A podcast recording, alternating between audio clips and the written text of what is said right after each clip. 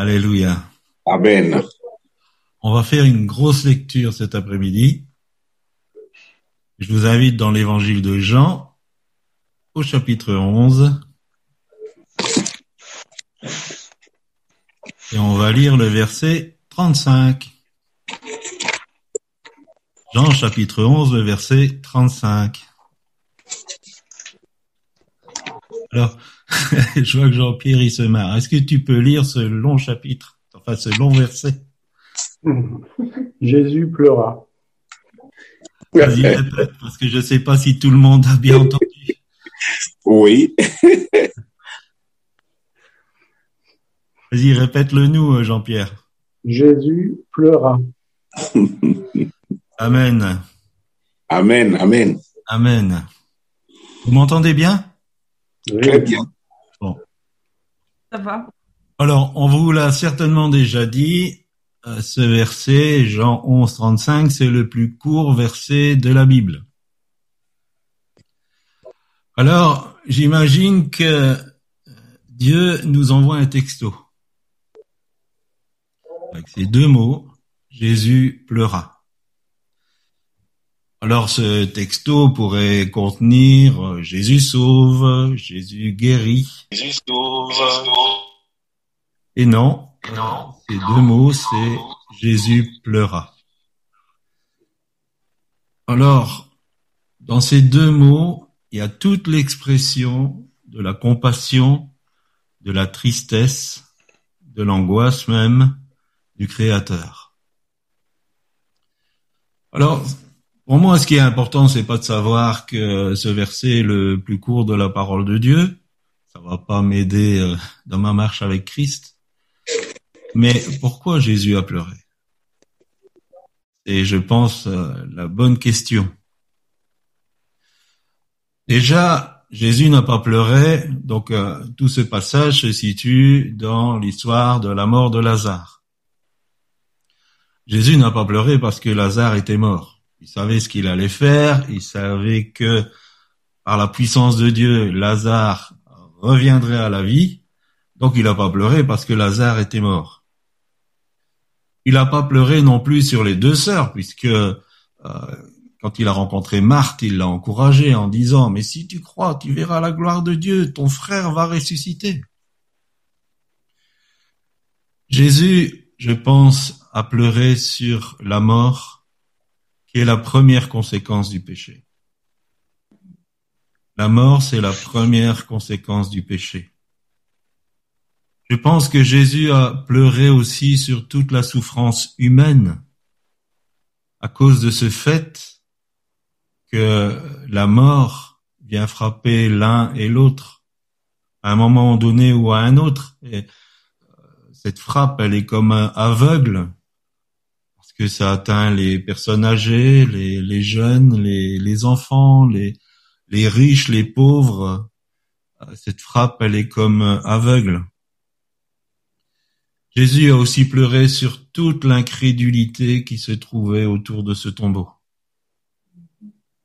Toutes ces personnes qui étaient là et qui euh, murmuraient en disant si il pouvait faire quelque chose quand même pour euh, ce pauvre Lazare, euh, euh, ben voilà, il est mort maintenant, il est euh, enfermé dans cette tombe, il sent déjà mauvais. Pour résumer tout ça, je dirais que Jésus a pleuré sur ce qui est devenu l'être humain. Parce que l'être humain, c'est le point d'orgue de la création.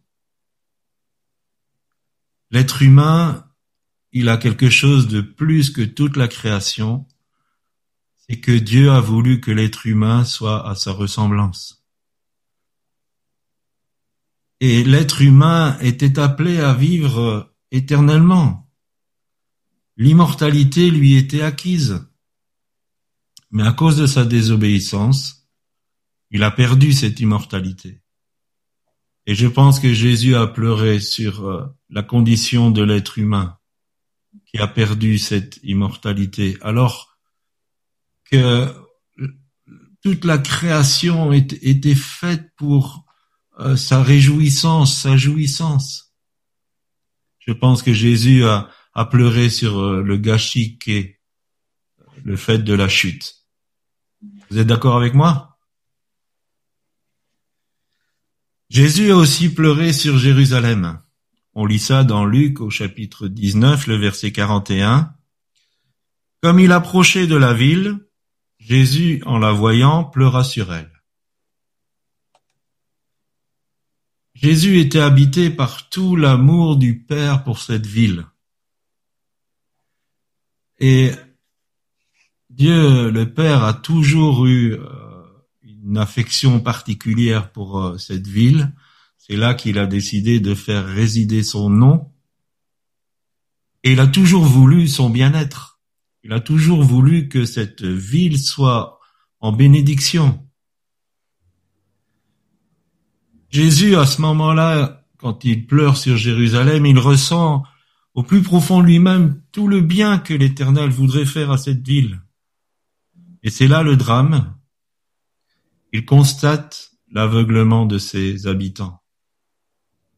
Aveuglement qui les prive des plans de bonheur que Dieu a pour eux. Alors déjà, J'aimerais nous poser cette question. Avons-nous déjà envisagé ce regard du Seigneur sur nous? Avons-nous déjà pu penser ce regard du Père sur nous? Est-ce que nous pouvons imaginer que Dieu est profondément peiné quand nous passons à côté des grâces qu'il veut nous donner? Que Dieu est attristé quand son cœur de Père veut nous bénir et que nous passons à côté. L'image de Dieu comme un Père, elle n'est pas du tout superficielle. C'est pas un beau slogan. Dieu est vraiment un Père d'amour, qui aime ses enfants, qui veut le bien de ses enfants. Le Dieu trois fois saint nous aime vraiment de cette manière. Et il ressent une profonde frustration quand son amour ne peut pas nous atteindre. Parce que dans notre ignorance, nous le rejetons pour toutes sortes de raisons, pour toutes sortes de choses. Si vous êtes parent, si vous êtes papa, quand vous voulez prendre votre enfant sur vos genoux pour lui faire un câlin et que lui s'enfuit, qui ne veut pas recevoir ce câlin, il y a une frustration. Eh bien, c'est pareil avec Dieu. Quand il veut nous câliner, bien que Dieu ne soit pas un être humain, mais euh, quand Dieu veut nous faire du bien, quand il veut nous choyer, quand il veut nous bénir, et que pour X raisons, nous n'acceptons pas, nous rejetons cette, euh, ce geste affectif de sa part, ça crée une frustration dans le cœur de Dieu. Quand Dieu a créé l'être humain, il a tout préparé pour sa joie. Tout préparé pour son bonheur, pour son épanouissement et son bien-être. Toute la création, si nous regardons autour de nous, porte l'empreinte de ce désir, de ce souci même, je dirais. Il a créé des milliers d'espèces de fleurs c'était l'anniversaire de la sœur de mon épouse, de Corinne, et euh, on lui a fait livrer un, bouquet. Qu'est-ce que c'est beau un bouquet de fleurs Vous trouvez pas toutes ces couleurs, toutes ces, formes? Et bon, on l'a vu euh, virtuellement, donc on sait pas l'odeur qu'il dégageait. Mais non seulement il a créé une multitude de, de formes de fleurs, de couleurs, de senteurs, mais il a créé les yeux pour les voir. Il a créé des, euh, des milliers de sons harmonieux. Et il a créé nos oreilles pour les entendre. Il a créé des milliers d'aliments plus euh, délicieux les uns que les autres. Et il a créé nos papilles pour pouvoir en profiter. Alors, ne me dites pas que Dieu veut pas notre jouissance. Ne me dites pas que Dieu veut pas la joie pour l'être humain, son, épanouissement, son bonheur. Parce qu'il a créé tout ça avec cette optique du point d'orgue de créer l'être humain. Amen. Vous êtes d'accord avec ça? Et j'aimerais dire qu'aujourd'hui, il a encore des milliers de grâces à nous accorder, à t'accorder, sans intéressement ni arrière-pensée, juste pour toi, juste pour que tu jouisses de la vie. Et que tu prennes conscience de son immense amour pour toi. Et que, en réponse à cet amour exceptionnel, extraordinaire qu'il a pour toi, tu répondes par ton propre amour. Ne passe pas à côté de ses faveurs pour ta vie. N'attriste pas le cœur de Dieu par un aveuglement quelconque. Qu'est-ce qui t'empêche de voir ce Dieu d'amour? Qu'est-ce qui t'empêche de voir ce Papa céleste si doux, si attentionné Qu'est-ce qui t'empêche de le voir? Si tu gardes les yeux fixés sur Jésus, tu vas pouvoir le voir et tu vas pouvoir jouir de la vie. J'ai dit souvent et je, je le dis, rien que le salut qu'il nous a préparé, si on prend conscience de ce que c'est, ça peut alimenter notre action de grâce, notre louange pour l'éternité. C'est tellement extraordinaire. Et je comprends pas qu'on puisse euh, vivre dans la plainte et dans le mécontentement si ce n'est qu'on n'a pas compris ce que Dieu a fait pour nous. Et ajouter à ce salut si merveilleux toutes les grâces quotidiennes dont nous sommes l'objet. Et il y a des grâces que nous apercevons, dont nous nous rendons compte, et il y a tellement de choses que Dieu fait et nous n'en avons même pas conscience. Ce Dieu-là, il veut ton bien. Mais à l'exemple de, de l'expérience de Pierre qu'on peut lire dans Matthieu chapitre 14 verset 30, quelquefois nos yeux sont sur le vent, sont sur la mer agitée, et on perd Jésus de vue. On perd l'auteur de notre salut de vue. Nos yeux sont fixés sur euh, les éléments, les événements, les situations, les circonstances, et on oublie de regarder à Jésus. Mais si nous restons les yeux fixés sur Jésus, nous allons pouvoir voir toute sa grâce et toute sa compassion pour nous.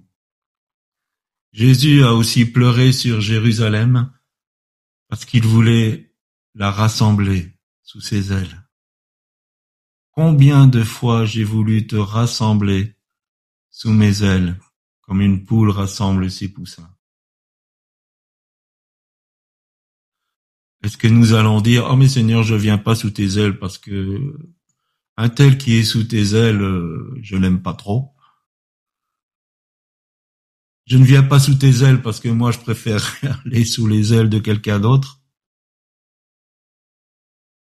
Acceptons l'invitation du Seigneur. Laissons-le nous couvrir. Genèse chapitre 1er verset 2, l'esprit planait. L'esprit planait sur les eaux. Le Saint-Esprit plane. Il veut nous couvrir. Il veut planer au-dessus de nous. Il sera en nous, il sera avec vous, mais il sera aussi sur vous. Allons nous réfugier sous les ailes du Seigneur. Et comme Malachie 4.2 le dit, car sous ses ailes est la guérison. Jésus pleura. Est-ce qu'aujourd'hui Jésus pleure?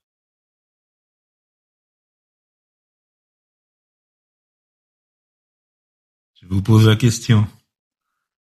Est-ce qu'aujourd'hui Jésus pleure? Romains 8, 34 nous dit, qui les condamnera? Christ est mort, bien plus, il est ressuscité, il est à la droite de Dieu et il intercède pour nous. Un intercesseur va toujours apporter avec larmes les sujets de son plaidoyer. Dans Romains 8, il est dit aussi que l'Esprit exprime à travers nous des soupirs inexprimables, des soupirs de pleurs. Je suis convaincu que Jésus pleure. Et pourquoi il pleure? Parce que nous nous éloignons de Dieu. Parce que nous souffrons, parce que nous avons choisi un chemin de désobéissance. Jésus pleure. Quelquefois, Jésus pleure sur nous. Parce que il a des plans de bénédiction et que nous passons à côté pour X raisons. Je suis convaincu que le Saint-Esprit est en train de vous dire ces raisons. Dans Luc chapitre 13, le verset 8, on a l'histoire de, ce figuier qui porte pas de fruits. Et puis euh, Dieu dira, mais ça fait euh, des années que je viens pour euh, prendre du fruit à ce figuier, et puis il y en a pas. Et Jésus, l'intercesseur, va se poser et il va dire, patiente encore un peu. Patiente encore un peu. Je vais faire ce qu'il faut, je vais creuser autour, je vais mettre du fumier, je vais en prendre soin, je vais essayer de, de tout faire pour qu'il puisse porter du fruit, pour qu'il qu'il soit porteur de vie. Patiente encore un peu. Et quelquefois, Jésus pleure devant son Père en disant, patiente encore un peu. A encore un peu de patience avec lui, avec elle je peux en faire quelque chose. Je sais qu'il y a un potentiel, il y a une capacité. Je peux en faire quelque chose. Patiente encore un peu. Alors, euh, peut-être que nous allons dire, oh, mais pour moi, c'est, c'est différent. Juge au chapitre 6, le verset 15, nous dit, Gédéon lui dit, à mon Seigneur, avec quoi délivrerai-je Israël? Voici ma famille est la plus pauvre en Manassé, et je suis le plus petit dans la maison de mon père. Vous savez, c'est cet appel de Gédéon, où euh, l'ange de l'Éternel arrive et puis lui dit Salut, vaillant héros. Et puis ça, c'est la plainte de Gédéon. La parole de Dieu, elle est claire, elle est limpide, elle est sans équivoque. Elle émane du Créateur de l'univers, tout-puissant et souverain. Alors dites-moi pourquoi nous avons cette tendance à la contester. Quand l'appel de Dieu vient sur nos vies et que Dieu veut nous utiliser, qui nous donne un rêve, qui nous donne une mission, pourquoi nous commençons à contester? Combien de fois nous nous cachons derrière Oh mais pour moi c'est pas la même chose. Non non, pour les autres je comprends, pour eux je veux bien admettre. Non non, mais pour moi ma situation est différente. Tu la connais pas, mais pour moi euh, ça va pas marcher comme ça. Et l'Éternel dit à Gédéon, tu es un vaillant héros. Alors voilà, je paraphrase un peu euh, sa réponse. Tu te trompes, Seigneur. Moi, je suis pas un héros. Ce qui se passe dans ma vie est différent de ce qui se passe pour les autres. Moi, ma famille, elle est pauvre. Je n'ai aucune considération ni autorité dans celle-ci. J'ai entendu dire que tu faisais des miracles, mais dans mon cas, il n'y a pas d'espoir. Excusez-moi de, de paraphraser un peu euh, Gédéon, mais c'est exactement ce qu'il est en train de dire. Il était confronté à l'appel de Dieu. Alors, Il faut pas croire que c'est de l'humilité de répondre comme ça. Quand Dieu donne une injonction, quand Dieu appelle, quand Dieu veut t'utiliser pour porter du fruit, et que tu réponds comme ça, je pense que tu es gonflé. Tu es très gonflé d'essayer de persuader le Seigneur qu'il se trompe. Combien d'hommes ont contesté la parole de Dieu sur leur vie sous prétexte que pour eux, c'était différent? Moïse l'a fait devant le buisson ardent. Oh mais Seigneur, j'ai pas la parole facile. Oh mais euh, Seigneur, envoie quelqu'un d'autre. Euh, Seigneur, ils vont pas m'écouter. Alors que l'Éternel vient de dire, ils vont t'écouter. Pierre aussi a réagi comme ça.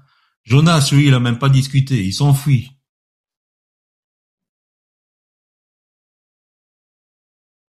Comment nous réagissons quand Dieu nous appelle? Et nous avons tous une mission et tous un appel. Nous avons tous reçu ne fût-ce qu'un don pour l'utilité commune. Quand Dieu nous appelle, comment lui répondons-nous? Est-ce que nous croyons que Dieu est trop incapable à cause de notre petitesse? Nous devons prendre autorité sur cette mentalité. Notre situation n'est pas plus désespérée que tant d'autres où Dieu a intervenu. Et Dieu a utilisé des personnes, quelquefois très très simples, pour faire des choses grandioses. Ce verset nous dit, avec Dieu, nous ferons des exploits. Avec Dieu, tu peux faire des exploits. Quand le Seigneur te suscite pour son œuvre, il te donne tout le package pour réussir. Il te donne tout ce qu'il faut pour réussir. Nous disons souvent avec la vision, Dieu donne la provision. Et donc la provision, c'est pas seulement les finances, mais la provision, c'est aussi tous les talents, tous les euh, les collaborateurs, même s'il faut que tu as besoin pour mener à bien la vision qu'il t'a donnée. Gédéon s'est laissé convaincre, merci Seigneur, et il est devenu ce vaillant héros. Avec 300 hommes, battre une armée euh, énorme. Mais combien ont raté leur destinée? Parce qu'ils sont restés convaincus que Dieu n'était pas assez grand pour pallier à leur petitesse. Alors, où te situes-tu par rapport à cela? Où en es-tu par rapport à l'appel de Dieu sur ta vie? Quelles sont encore les excuses que tu lui avances? Pour toi, ce n'est pas différent. C'est pareil que pour tous ceux qui se sont levés. Celui qui a ressuscité Lazare, avec ces deux mots, Lazare sort, veut arrêter de pleurer sur toi. Il veut arrêter de pleurer sur toi. Parce que tu portes pas le fruit que Dieu te demande de porter. Il veut que tu passes de spectateur à acteur. Il veut que tu sois utile pour le royaume de Dieu.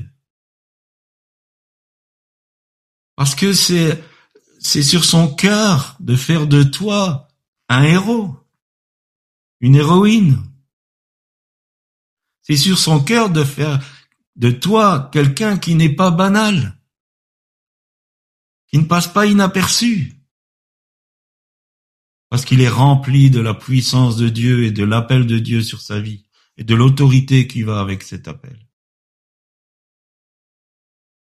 Alors il faut se lever pour que Jésus n'ait plus à pleurer sur nous. Et qu'il puisse dire, tu vois, Père, ça, c'est un bon serviteur. C'est une bonne servante. Regarde. J'ai travaillé son cœur. Elle produit du fruit. Il produit du fruit. C'est à cela que nous sommes appelés, chers amis. C'est à cela que nous sommes appelés. Alors en conclusion, je vais donner un devoir pratique. Vous allez devoir vous engager Vous allez devoir devenir acteur. Je vais vous demander, pas tout de suite, mais quand le culte sera terminé, d'envoyer à tous vos contacts, même les non-chrétiens, ces deux mots, Jésus pleure. Que ça soit par texto, que ça soit par WhatsApp, que ça soit par euh, Telegram euh, ou même par lettre, faites comme vous voulez. Mais envoyez ces deux mots. Jésus pleure à toutes les personnes que vous avez dans votre téléphone, il n'est pas tout près de moi, et ça fait pas mal de personnes. En général, on a une liste de contacts assez conséquente. Et on va voir ce que Dieu fait avec ça. Amen. Attention, si vous dites Amen, ça veut dire que vous allez le faire. Passons de spectateur à acteur. Envoyons ces deux mots et voyons ce que Dieu et le Saint-Esprit va faire derrière cela. Et nous allons prier si vous le voulez bien.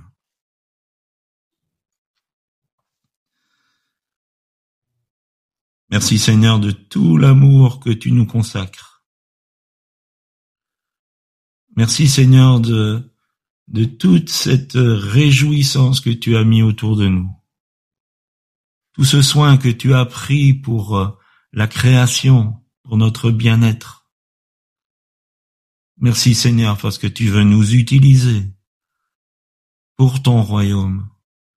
Tu veux faire de nous des ambassadeurs, des ambassadrices des acteurs, des actrices dans ce merveilleux plan de salut. Merci Seigneur parce que tu n'es pas à court de grâce et de bénédiction pour chacun d'entre nous. Seigneur, que nous puissions détourner nos regards du vent et de la mer pour te regarder toi. Parce que quand nous restons les regards fixés sur toi, nous sommes au bénéfice de toute cette grâce, de tout cet amour, de tout cet affectif que tu as pour nous.